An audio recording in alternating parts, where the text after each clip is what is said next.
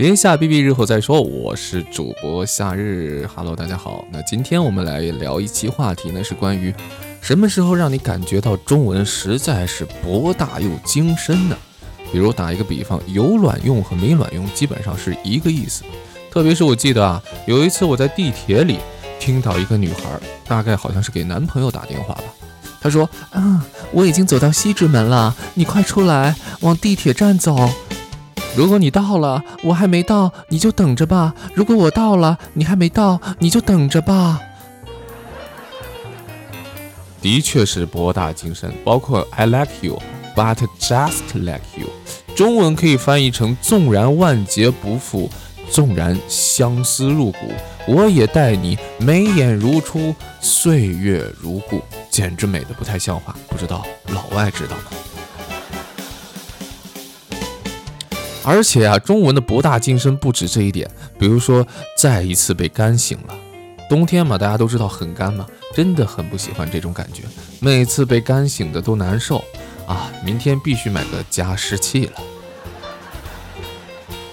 包括死这个词啊，在古代里边有很多的不一样的说法。比如说驾崩啊，千秋，山陵崩，灯霞大行，星驾升霞。错不入寿终正寝，寿终内寝，失信失迟，殉殉国殉道殉节殉难遇难被准接难葬难疑难就义逝世和去世。那英语呢，基本上把这种统称呢叫做 die。而且还有干姐姐和干姐姐是两回事，亲妹妹和亲妹妹是两回事，爱上他和爱上他是两回事，长得不行和长得不行又是两回事。别插嘴和别插嘴是两回事，我下面给你吃和我下面给你吃又是两回事。你不懂什么叫做爱，和你不懂什么叫做爱也是两回事。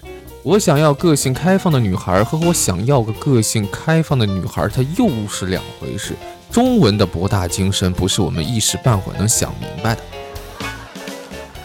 比如说我们在一起好不好？别人都会回答一个字孬。啊，什么意思呢？就是孬这个字呀，上面是一个不，下面是一个好，就是不好的意思。所以说，我们的中文的博大精深呢，还有很多地方。如果大家喜欢听夏日的呃脱口秀节目的话，可以关注一下夏日啊。我们会在其他的这个录播节里节目里边体现出我们中华文化的博大精深。如果喜欢我的话，点点我的关注吧，谢谢大家。